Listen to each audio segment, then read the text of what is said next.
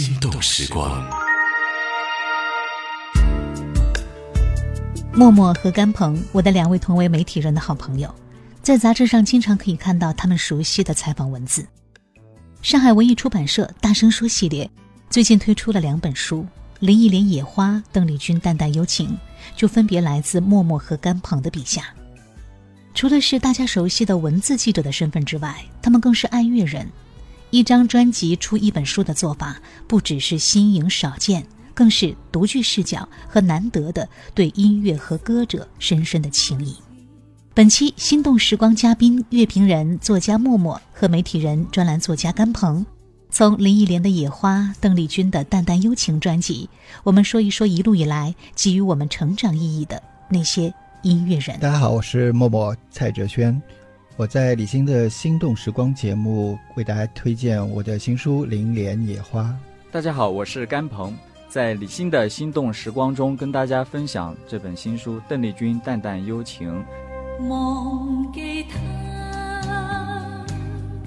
等于忘掉了一心动时光。欢迎各位来到今天的心动时光，我是李欣。今天要来跟好朋友聊的。这个节目呢，我自己非常的期待，在期待当中呢，可能夹杂着非常非常多的复杂的感情。我最近看了两本书，老实说呢，这两本书是我近期花时间投入感情。几乎是百分之百的两本书，然后毫不毫不羞愧的说，我几乎是每个字都看完了。然后越是看完里面的每个字，越对这两位作者呢，我有重新的认知。然后我要对我自己要深深的反省，人家都在做什么，而我在做什么。最近看的两本书，我也是颠覆了我以往对一张专辑。我们知道很多人写乐评，很多人也会去分析一张专辑，但是我真的没有看过这两本书是从这样的角度去分析一张专辑的来龙去脉，它的幕后。故事以及从每首歌散发出去的对这个人的思考，以及对整个当时环境的一个思考，呃，一本书叫做《邓丽君淡淡幽情》，一本书叫做《林忆莲野花》。这两位朋友呢？我觉得都算是我们都是都是同行，经常去面对同样的采访嘉宾。可是今天我要来采访他们两个。坐在我身边的是《林忆莲野花》这本书的著作者蔡哲轩。听众朋友，大家好，我是蔡哲轩。然后可能大家更熟悉我的名字是默默。对我叫蔡哲轩，我都觉得我跟你不太熟。这个我们就有点隔阂了，好像是吧？认识了那么多年，对，一叫蔡哲轩这个名字，好像就好像陌生了。对，默或是。在哪些媒体上做过记者？呃，做的最久的还是呃上海的《探茂》杂志。和我们今天的另一位嘉宾甘曼老师，几乎每星期 要见个三四次。对，每个每个礼拜都要面对同样的选题。对，然后和我们李青老师也经常经常会 碰，也是面对同样的嘉宾做不同的采访。是没错。因为我跟甘鹏实在是太熟了，而且呢，就是我们有自己品牌的这个心甘情愿，心甘情愿已经很久没有跟大家见面了。我要跟听众打个招呼吗？嗯，要要来，我们有请这个邓丽君淡淡幽情的著作者甘鹏老师。大家好，我是甘鹏。哎，不用叫老师的，太吓人了。现在老师好像就是一个，就是一个称呼，就是啊。哎，有一段时间别人叫我老师，老师，我还说哎，千万别叫，千万别叫。那这两年叫我老师啊，我可叫吧。对，就是就是一个就是一个称号，让这个称呼变得稍微平衡一点。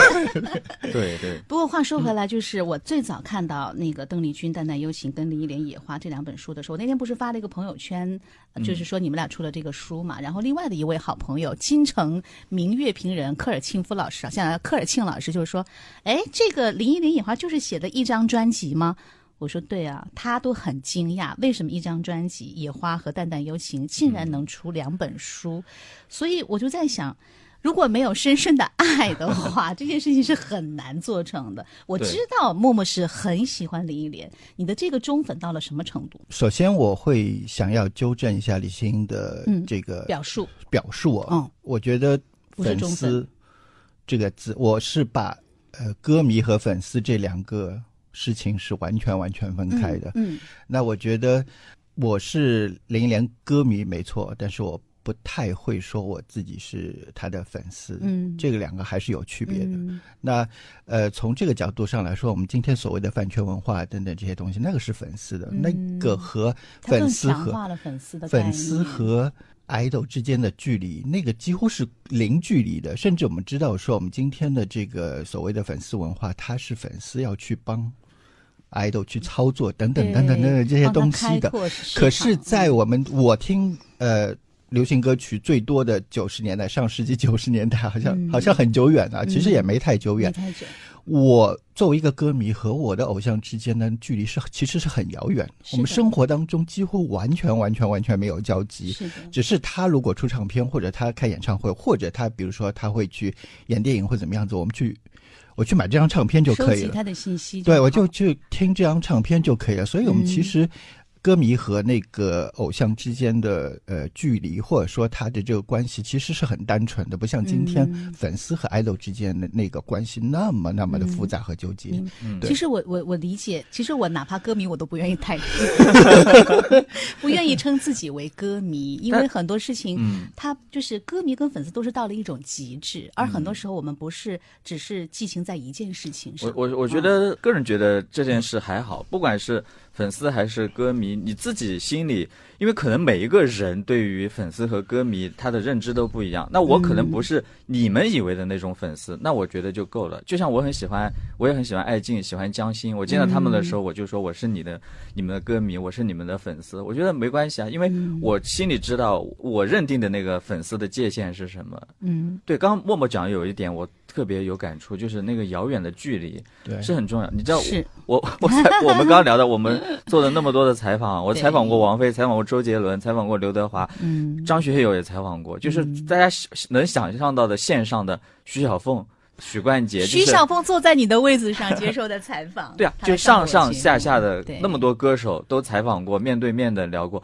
唯独邓丽君没有机会见到过他，没有机会采访过他，嗯。但是他是我心里最深爱的一位歌手。嗯，我去过他的墓地，去过他的故居，见到了无数跟他相关的人，他的哥哥、他的家人，甚至他已经去世的弟弟，以前也在上海活跃，邓长喜先生。嗯，然后方方面面，无数跟他认识的人、跟他熟悉的人、跟他相关的人，诉说着他的点点滴滴，他走过的路，他去过的赤柱海滩，他的已经拆掉的那个旧居的旧址。你都很熟，对，我在雨中奔向他在金宝山的那个墓地，我在上海的海 MV，就 MV 上海的福寿园，他的那个衣冠冢，他的汉白玉雕像下面，微风吹着浮云，细雨慢慢飘落大地，淋着我，淋着你，淋得世界充满诗意。我觉得我完成了另外一种对他的采访，就是没有见到过这个人，但是他已经在我的呃精神世界里很重要。他的歌曲、他的人、他的种种点点滴滴，所以嗯最后变成了这本书。嗯，我觉得这个特别不容易的地方就是，大家其实也阅人无数，但是原点是自己真的从小是喜欢这些东西的。没错，对你刚说到邓丽君，我就邓丽君出了这么多的歌专辑，我印象最深就是我爸从广州出差带回了啊三张，他在伊丽莎白体育馆的对对对演唱会，白的裙子，头上绑了一根带子金。色的那种对，然后这三张专辑里的歌，我真的到现在一个词儿都不会忘。是啊，而且当然我没有你那么迷啊，因为我，所以我为什么不愿意说？这些歌迷也有点过对迷迷其实他也是你深入到了他的生活的各个角落。那我没有碰到一个歌者是我会 在雨中奔向他的一个故居那种，所以每个人的。就接受的程度和你去为他付出的那个程度是不一样的，但嗯就是因为这个差距，大家最终要做出来的这个事情也是不一样的。对，你看，其实像王菲，她也是邓丽君的歌迷嘛。嗯对王菲那么特立独行、很酷的一个人，但是她唯一承认，别人都说她会模仿谁谁谁欧对美哪个歌手，她都没有正面承认过。嗯唯一承认的偶像、喜欢的歌手、借鉴过的就是邓丽君。嗯，但是你现在在王菲的音乐里面，你听不出太多邓丽君的痕迹了。对，那么他已经把他喜欢的那个邓丽君变成了他的音乐血液中的一部分，就从当年的那张《非靡靡之音》开始，嗯就是我觉得这是一个很积极的正能量。迷不是一件坏的事情，你从那个迷当中有学习跟成长是好事。让自己得到新的一些对东西。我突然我突然想起还有一个邓丽君的歌迷或者粉丝啊，大家是可能想不到的。嗯，我也知道，谁？呃，陈暗珊妮，黑的，哦，陈珊陈珊妮妮是邓丽君的粉丝。你看陈珊妮那么哦冷啊，她做的音乐是那个样子的对。但是我有有一次采访陈珊妮，我让我印象最深刻的，她突然说：“你知道吗？邓丽君现在出的每一张专辑，虽然我知道唱片公司是是在赚钱，但是我嗯还是每一张都买。他已经是带有一种神圣的那种驱动感、内心驱因为因为动感。嗯，刚刚说到陈珊妮喜欢邓丽君，你知道其实像田震、那英他们这种都是以模仿他出道的。对，虽然现在的唱法是偏豪迈了，但是嗯他在演唱事业之初都是以模仿邓丽君出道，甚至于像汪峰、崔健、黑豹乐队、唐朝乐队，他们都说过，最早启蒙他们音乐的流行音乐方面的启蒙是邓丽君，一个嗯大家印象中软软甜甜唱着歌的女歌手。喂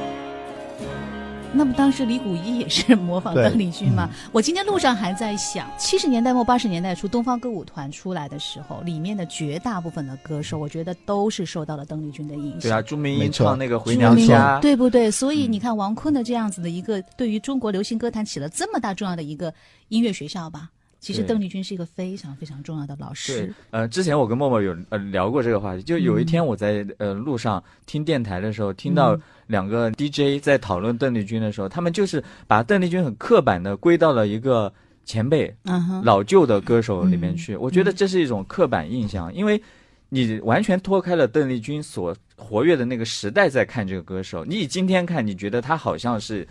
昨夜星辰，但是你知嗯道，在他的那个年代，他所做的是一件前卫、突破性的，挑战了很多约定俗成的那种规则的一个一个勇敢的女歌手。因为你要知道，在他那个年，刚提到李谷一，李谷一唱《相恋》都引起过很大的争议。对，就是因为他的唱腔的发声方法。对啊，更何嗯况是邓丽君，她比李谷一还要甜，还要软。尤其是其实现在回头去看，因为现在传播手段很多了嘛，包括像抖音时不时会有很多邓丽君演唱会的一些桥段啊。邓丽君是脱口秀大师，是没错她的那种多功能性，在舞台上的那种释放的能量，对，她远远超于现在这个时代任何的一位歌手，是非常超前的一个人。所所以为什么会想要帮淡淡幽情专门写一本书呢？嗯，因为这张唱片真的是很了不起，它十二首的词全部是宋词，宋词是我们中华民族的文化瑰宝。大家都很熟的一些，对吧？对宋词。嗯、现在的很多人可能熟的是其中的呃，比如说“但愿人长久”，因为嗯王菲翻唱过。嗯独上西楼，上西楼很多歌手在那个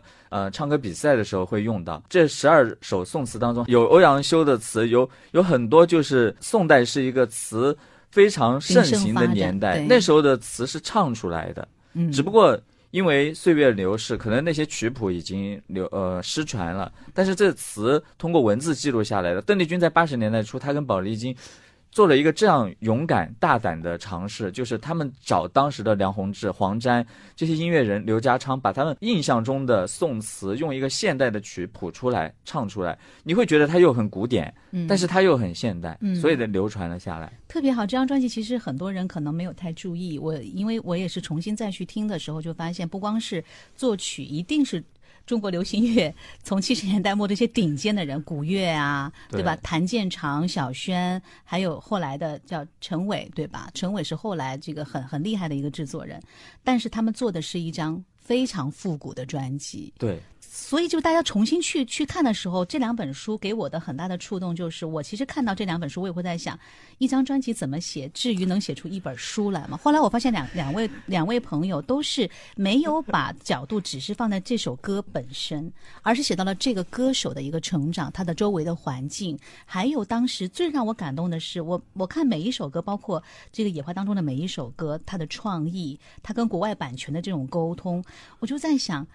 这就是一个年代对于做专辑的态度。嗯，它一定是一个慢工出细活，而不是说先考虑到我要卖多少张。当然有白金数字固然是好，但那个绝对不是要去出专辑最最初的一个原点，而是说我要为这个人去度身定造一张什么样的专辑。没错，其实我刚才呃听到大家在说这个对邓丽君的刻板印象，嗯，其实另一本我写的《林忆莲野花》其实也是在突破这样子的我们大家对于林忆莲的刻板印象，野花这张专辑在歌迷心中，就是普通歌迷心中啊，它大概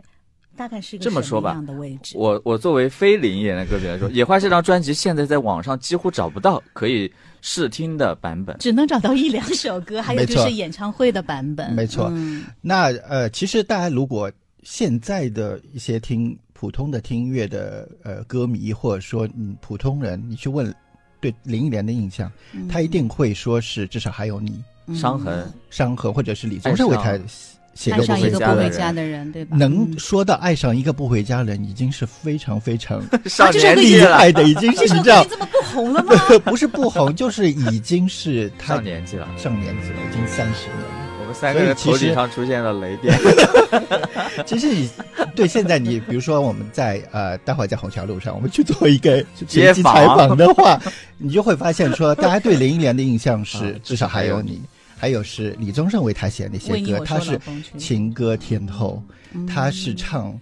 呃这个有点哀怨，都市市都市女人女心失恋的时候听的歌。没错，是这样子。但是在三十年前，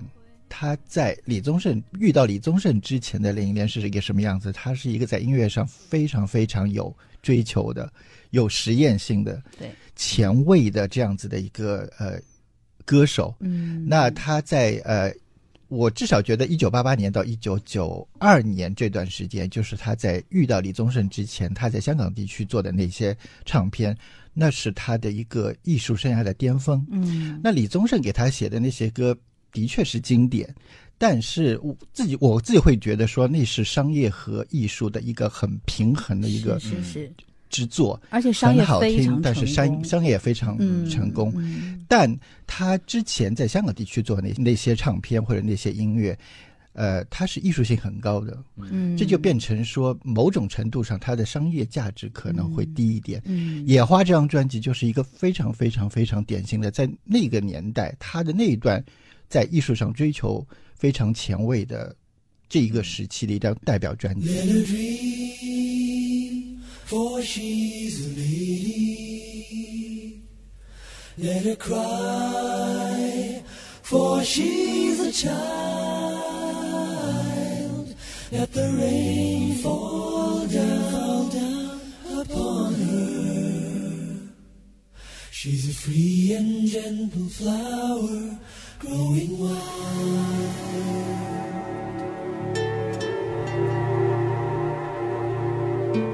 那张专辑在一九九一年，呃，如果听众朋友有那个年纪到那个年纪的时候，你会呃知道说可能会知道说，一九九一年是林忆莲她的个人的音乐事业的一个巅峰，巅峰第一个巅峰。嗯呃，爱上一个不回家的人，比如说在我们内地，他就卖了五十万。我印一九九一年的时候我印象很，深我那时候听 排行榜。爱上一个不回家的人，可以半年都在排行榜 number one 的位置。因为还有很多人翻唱，对，是嗯是，但在那样的情况下，他在呃一年之后，也就在同一年，其实，在同一年，《爱上一个不回家》的同一年，出出了《野花》这张专辑。嗯野花》这张专辑出来以后，所有的人都说林忆莲在唱什么，他们听不懂。然后嗯那张专辑，你你想想，一年前的《爱上一个不回家的人》，华人地区卖了两百万，快近两百万。嗯。可是《野花》这张专辑只卖了五万，嗯，那个是断崖式的下跌。哦，虽然现在五万也是个了不起的但，是在那个年代，你想，你想他是卖几百万的人，白金啊，破突然一张专辑，大家寄予那么高希望的一张专辑，只卖了五万，五万，而而且是就是发货的量，还不是真正的销量。嗯所以其实你会发现说，这张专辑它是有故事的，有故事。为什么要做这么一张专辑？对，是这样专辑。所以就回回过头来说，我们呃，我作为这本《零零野花》这本作者，包括呃这两本书的这个丛书丛书这个大生系列这丛书的这个策划，其实我是有一个小目标和一个大目标的。嗯小目标是说我写这本书，作为一个零零年的歌迷来说，我想把零零年在音乐上的某一个面向。某一个时代的一个面相，是大家不了解的那个面相，或者说在艺术上追求最高的那一段时间的这个面相，我能通过这本书给到大家，嗯。认识一个可能和大家印象当中不一样的林忆莲，嗯，这是我的一个小目标，作为我一一个林忆莲歌迷的这个不能说责任吧，或者说是我是一个目标，一个追小目标，对，想去做这个事情。嗯。那从大目标上来说呢，就是说到这一套丛书大声这个丛书，我们一直会觉得说，这个时代有了互联网以后，这个时代，我们今天专辑这两个字，它其实是已经好像越来越化了。淡化了。对，我们现在可能比如说。现在专辑还没出呢，就能开始卖了。对，然后现在 所谓的所谓的 idol 或者呃所谓小鲜肉或者小鲜花，他们出专辑是什么？就出一首歌，对，就直接放到音乐平台上了。在以前一首歌连单曲都对是 EP 都要有对三首，，然后音乐平台就把这个东西叫做数字专辑。对对，就像我们呃九十年代八九十年代这样听歌过来的买唱片过来的人是是崩溃的，听到这几个字是崩溃的。不合逻辑，对，一首歌你能叫专辑，这个嗯绝对、就我绝对是接受不了的。嗯那呃，从数量上来说，当然你说一首歌或怎么样，你叫专辑都无所谓，或者嗯将来这个时代可能一首歌就叫专辑了，那我们也改变不了。可是回过头来说，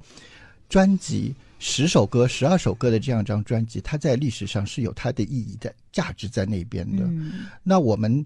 在呃上世纪六七十年代，或者说在一九四八年，哥伦比亚唱片公司发明那个大的十二寸的那个黑黑胶胶唱片之前，一八八七年发明这个唱片，一直到一九四八年那么长的一段时间里面，因为唱片它能所录的时间比较短，所以当时可能只能录一两首歌，嗯。所以就变成说当时大家呃音乐产业的这一批人，他的他的这个聚焦点是在一首一首一首一首歌上面。载体的关系，对一个载体的关就关关系，对。它的限制，所以我们的音乐行业的人当时的这个它的所有的聚焦点是在一首歌上面。可是，一九四八年哥伦比亚唱片公司发明了那个十二寸那个黑胶唱片，每一面可以录二十分钟的音乐，两面可以录近一小时的这音乐，所以大家就会觉得说，出唱片就变成说我要放十首歌放到嗯。一张唱片里面，嗯。这个就是专辑的就形形成成了。可是慢慢的，呃，你就会发现说，尤其是摇滚乐兴起的时候，大家就会发现说，我不光光一张专辑是一个十首歌的一个集合，那那那么简单的一件事情，一张专辑它可以传达自己的概念，对，它有自己的功用，比如说。最简单的就是我十首歌是同一个音乐风格的，嗯。那我就彰显一个音乐人的音乐风格了。嗯，再进一步说，我这十首歌、十二首歌，它可以传达一个理念，它可以传达一个概、嗯概念，或者说一个故事，嗯它就变成了一种升华。这是是一张专辑和一首歌，一首歌做不到的这样子的一个一个作用。所以你会发现说，当比如说像 Beatles 起来了，嗯像 Pink Floyd 这些、嗯呃这些那么重要的这些经典的这些乐队。摇滚乐队为什么他们会经典？为什么他们会成为经典？嗯是因为他们发了很多对于音乐、对于文化，甚至对于社会、对于世界都有改变的专辑。是，所以，专辑这个东西的价值是在这边。嗯，那我们今天，当我们来到数字时代的时候，专辑变成慢慢退化了、淡化了。今天的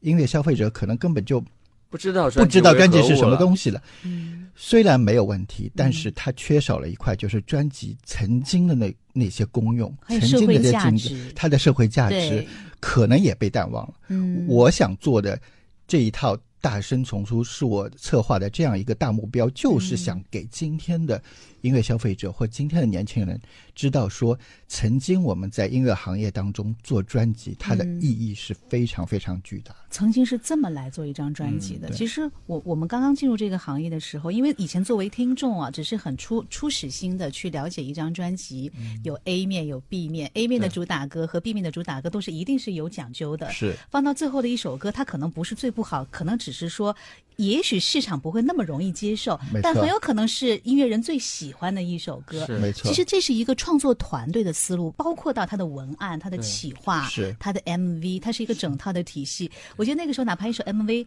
谁导演都决定了他跟这个歌手的风格是不是统一，没错或者是不是有所突破，你会有很多的希望在这个当中。所以，大声这个系列是不是默默也是想给现在的朋友们？你不能说打样吧，我觉得打样也没错。其实专辑就是应该这么去做。是也许可能不太适合现在的一些成本的概念呐、或者是市场的概念呢，可是他就做不出来，嗯是啊，他就他就变成了一个一个社会的一个怎么说呢？它就成了一个社会的一个产物，嗯在当时，因为我觉得像我们都是我跟默默写作者，李欣做广播，都算是某种精神 精神产品的创造者。我们都明白，就是命题作文其实是很难做的，嗯或者是就是给你规定住一个框框架让你去做，你你会觉得受到束缚。但是你像野花也好像淡淡幽情也好，它其实是一种从内而外的表达。因为回到淡淡幽情，它最早是一位当年的文艺青年，叫做谢鸿忠先生。嗯他自己就很喜欢宋词，他经常在家里面弹着钢琴，唱出他喜欢的那些“但愿人长久”，呃或者是呃无言独上西楼，无言独上 西楼，人约黄昏后之类的。无言独上西楼，月如钩，寂寞梧桐，深院锁清秋。剪不断，理还乱，是离愁，别有一番滋味在心头。他觉得他想做这样一张专辑唱片，唱出那些已经流传了千百年的宋词名篇。他找过红线女，找过别的歌手，哦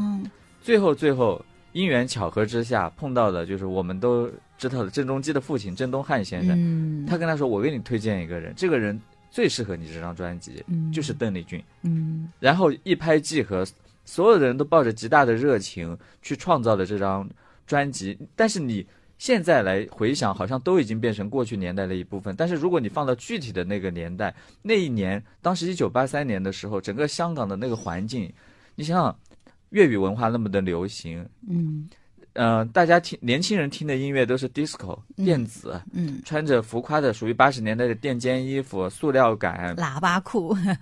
对节奏感极强的东嗯。西，甚至邓丽君她自己也开始要唱一些在在粤语歌当中有一些有节奏感、动感的东西。可是这个时候，她却要复古的去做这样一张专辑，她很勇敢。嗯，但是呢，同时呢，她又觉得这张专辑一定要做，因为从来没有遇到过一张这样，因为她唱了那么多年的歌，从来没没有遇到过一张唱片是用这样的方式去做的。嗯十二首全部是古代的宋词，有一个概念，然后每首背后都有故事。他有一点，因为当年拍了一个音乐专辑，他也有一点像说书人的那个身份，向大家娓娓道来了每一首歌曲背后的故事。嗯创作者、当年的词人、现在的作曲人，他们想在里面表达的东西。那过了那么多年之后，其实我所做的是把它给再具象化，然后做一些自己的延伸。我觉得也是一方面是给喜欢这张唱片的人做一个延展阅读，另外一方面是给还不知道或者不太知道这张唱片的人提供一个嗯介入的角度。这本书特别逗，我觉得那个甘鹏就是他，他有两篇文章，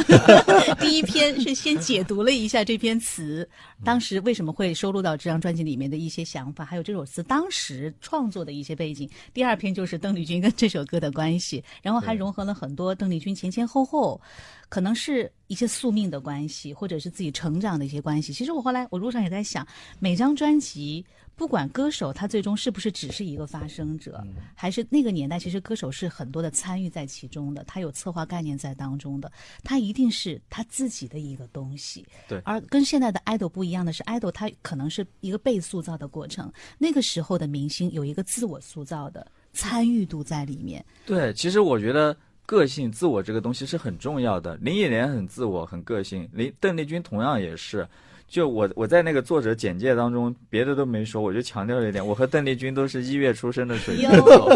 我们都有一点天马行空，就是嗯，就这么说吧，就是大家可能觉得现以现在来看，邓丽君很古典，但是其实她在当年很前卫。为什么？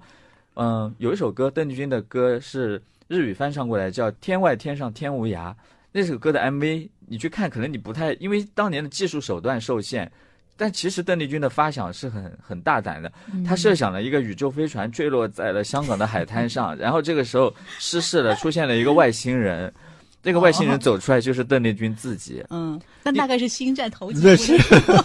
但因为技术手段有限，可能嗯就是去看你不一定看得到那个五毛科幻感。钱特。效是吧？五毛钱特效那种，对，因为他没有做特效嘛，他就 是，但是但是他的概念，但是他的概念就是一个外星人，很前卫。对就你能想象，你印象中那个拿着团扇、穿着旗袍唱《但愿人长久》的邓丽君，事实上他给自己策划了一个外星飞船坠落，他就是外星人化身的这样的一个 MV 吗？嗯，对啊，其实后来也是，因为我们大部分在听邓丽君的歌的时候，因为她的那个风格太明显了，而且你对她的认知可能就仅仅在于她的演唱方式、她的天赋的这种歌喉。确实对他的了解，在后来看了很多的纪录片之后，包括他在那个 live 就是那个 live show 上的那种现场的互动，那种极致的问答，你才会说这是一个多有趣的人呐、包括林青霞笔下的邓丽君，她才是一个丰富的，可以做出这么多天马行空事情的一个。音乐对，人，跟而不是一跟其实跟林忆莲一样嘛，嗯就是刚默默有提到林忆莲她情歌的那一部分被放大了，她有点像金字塔的中间段，她很基数很大。邓丽君也是一样，她柔软的情歌甜的那一部分也是被放大了。但事实上，邓丽君还有她很探索性的一面，对，就是金字塔最尖端的那一面，她对人生、对自我，呃，对于甚至对于宇宙很多价值观的思考、反省、批判，嗯。其实都有，但是可能那部分没有被广泛的传播。就像《淡淡幽情》的十二首歌，最后大家可能最广为传唱的还是跟但愿人长久对跟跟月亮、跟中秋、跟这些有关的一些歌曲，但其实它里面还有一些很很私密的情感，很嗯相对小众一点的情绪，也记录在里面的。是古人的，也是我们的，就像我们同样照着一轮月亮一样。对，也有很多离别的一些情绪啊。其实包括像林忆莲也是，刚才默默说大众可能对她的了解。从爱上一个不回家的人开始，可是我记得我刚进电台，或者是我在大学跟同学听林忆莲的时候，我说：“哎，人家是一个很会跳舞的人，感动感的，对这跳舞怎么可能？”我说的他的粤语专辑什么灰色啊，对倾斜倾斜啊，那都是劲歌热舞，对对不对？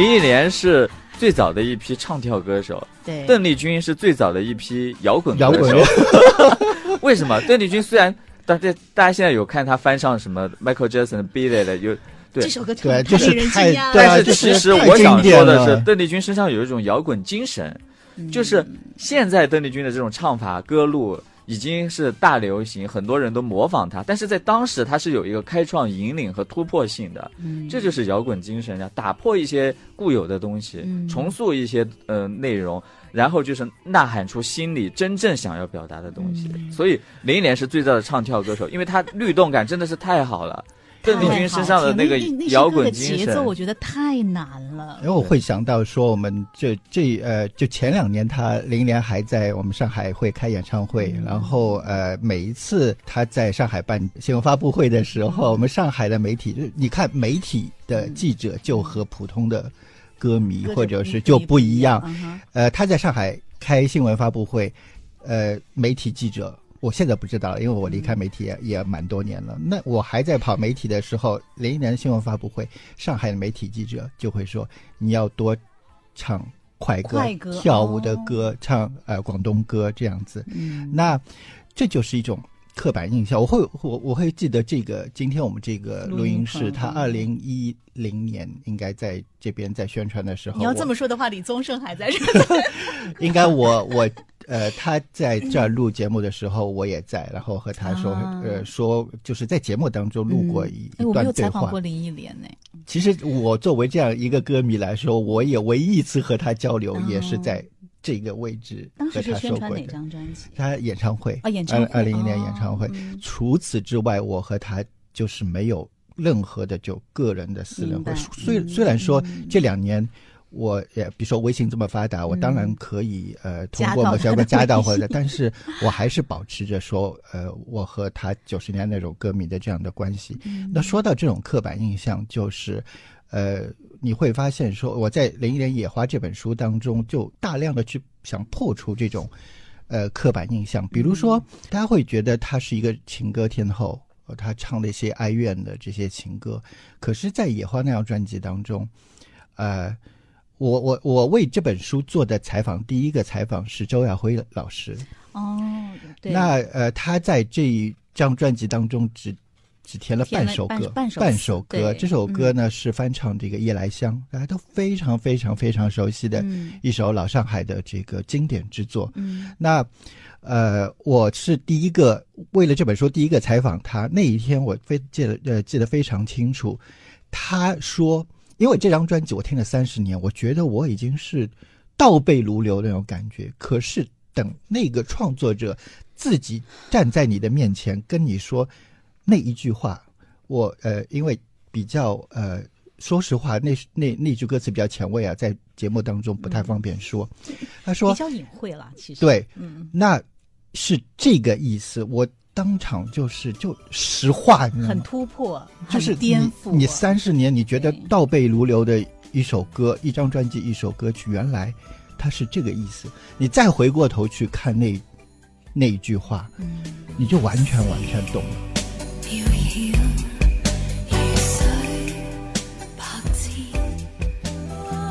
夜来香是那么经典的一首歌曲，邓丽君也唱过，谁都唱过。可是她可以用那种方式去把一首呃半个世纪的这个经典之作，用一种很前卫的中国人可能不太能接受的一种前卫的方式去完全表达出来。嗯这个是让我非常非常惊讶的。嗯所以回过头来说，我们还是回到零一年，一九九一年，它是一个什么状态？它就是我只要出一首，再出一首《爱上一个不回家人》，照样还是大卖。对。但是作为一个歌手来说，他虽然他只是一个歌手，他只是呃没有参与创作，可是首先我们要要想到说，他愿意去唱《野花》这张专辑，他嗯比如说他愿意去唱《夜来香》那样子的一个突破的一个版本，嗯让大家颠覆对于他这个印象的时候，其实他已经是非常了不起了。嗯他完全可以说我不要唱这首歌，嗯这首歌会影响到我的因为大家销量或者是熟了，对夜来香，对，可能也会影响到我的销量。我情愿我再唱一首《爱上不回家的人》，那这还是卖嘛，嗯还是销量非常好嘛？对他来说是很有，就收入上肯定是很好。可是嗯他愿意去做这样的，作为一个歌手来说，他首先他愿意做这样的尝试，嗯他愿意去做这样一张概念性的专辑，可能抛到市场上大家不接受，但已经做好准备，嗯去经历这样的考验。对，其实说到《夜来香》这首歌，老实说，我最早听到林忆莲翻唱《夜来香》这个事情不会吸引我。不会太吸引我，没错。但是你听了之后，你也觉得啊，它可能是变得更加的爵士一些，可能在和声上做了一些处理，区别于邓丽君的版本或者老的版本。是可是确实是看了默默的这个故事之后，周耀辉的那半首词，我觉得他竟然敢在一首《夜来香》当中去挑战两性的话题和两性的社会观念，而且还有对比了张芳露的国语版本。我觉得很巧妙的是，竟然周耀辉可以站在一个男性的角度看女性，和女性自己看女性的角度，国语跟粤语是两首歌。如果不去知道这个幕后的背景的话，我觉得听歌的人可能很难去捕捉到。嗯这一方面也说明，有的时候你很容易跟听者达成共鸣，有的时候也许是需要去揭秘的。对，因为周耀辉本来就是一个，他是一个游历世界的人，他本身也是一个一直在突破自我的人。那音乐给了，所以我很羡慕音乐人，音乐人可以有载体，让他去传达自己不便说出来的一些想法。对，然后周耀辉他之后，他其实写完呃这首《夜来香》，包括后面的九二年的时候，他就去转行了。其实他去做一些女性的性别的研究。可是等你回过头来，当我和他采访去做这个时候，嗯我就问说：“周老师，您觉得您后来做的这些性别的研究，嗯，和你之前您在香港地区写的那些歌曲，尤其比如说像《夜来香》，您刚才说的那些嗯两性之间的这些关系，能够抛出的那么透彻，嗯。又有关系，他觉得的确是那种是有连接的，是有关系的。你看这两张专辑《野花》和《淡淡幽情》啊，就是比如说制制作人当时在就是搭建这个构架的时候，其实已经在心里有了一个默契的合作团队。比如说是许愿老师的制作，他里面从谁来写歌、谁来填词、谁来做制作，一定是情投意合，大家的价值观一样，而且愿意去做突破的这些人。那包括像《淡淡幽情》也是、这一群这一群人，梁宏志老师都是。都是已经在华语乐坛写了很多原创歌曲，《恰似你的温柔》这种，对吧？永留经典的，对，当时写了那么多的，已经写了很多琼瑶的歌曲了。对，然后我觉得两位就是很厉害的地方，比如说甘鹏写到刘家昌，刘家昌最近又在微博上跟人干仗，对吧？他就是一个这样的一个倔老头。你就提到说，他虽然就填了三首词，而且他也是因为自己心直口快，也会说出一些让邓丽君家人不高兴的话。对你就会发现哦，一首歌曲背后，它哪里只是词和曲和旋律，它有太多的个性化的东西在里面。对，有各种千丝万缕。因为如果提到刘家昌，当时他跟邓丽君都住在美国，因为这本书里面也有提到，因为那是邓丽君在在美国待一段时间，那个时候她跟刘家昌家住的比较近，嗯。然后呢，她去拜访刘家昌，因为她想说服刘家昌帮她创作这张唱片里面的一些歌曲，所以就留下了一些轶事了。嗯。就是说她去拜访刘家昌的时候，会给他带一支钢笔作为礼物等等。哦，对对，会总是会有些小礼物去送给他。对对对，所以事隔多年情之后，商特别高的一个对，所以事隔多年之后，虽然刘家昌老师有时候说的一些话好像冒犯到，其实 我觉然后引得那些话引起还好，可能作为家人来讲就比较对就不气意对啊对是引起一些争议，但是在当时，我相信他们有一点那种欢喜冤家的意思。但是我也好感慨呀、就是说他不是那个提到还提到凤飞飞，凤飞飞也来做过宣传啊。是是是是，凤飞飞当年演唱会的时候，过，然后我就记得当时跟凤飞飞聊天嘛，我印象一些很深的，真的是越大牌的艺人给我的触动很大，包括像小凤姐、徐小凤，就他就会说啊，新妹，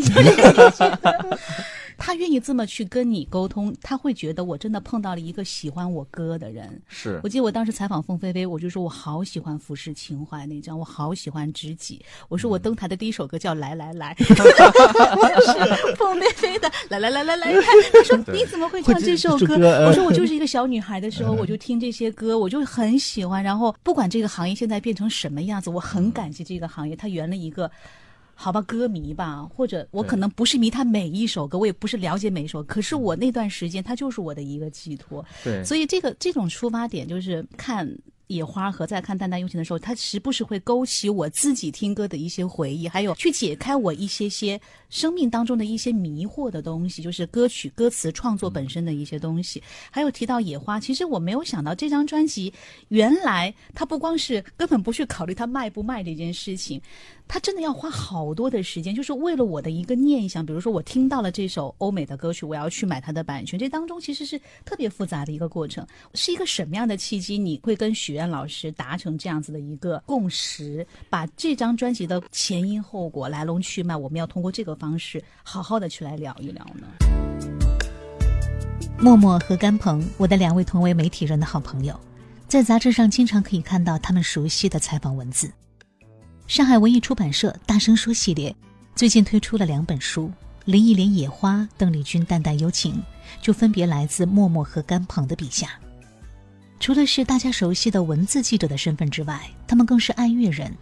一张专辑出一本书的做法，不只是新颖少见，更是独具视角和难得的对音乐和歌者深深的情谊。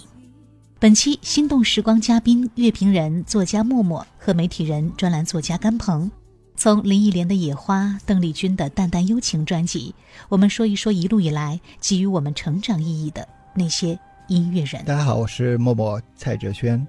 我在李欣的《心动时光》节目为大家推荐我的新书《林莲野花》。大家好，我是甘鹏，在李欣的《心动时光》中跟大家分享这本新书《邓丽君淡淡幽情》。梦给他。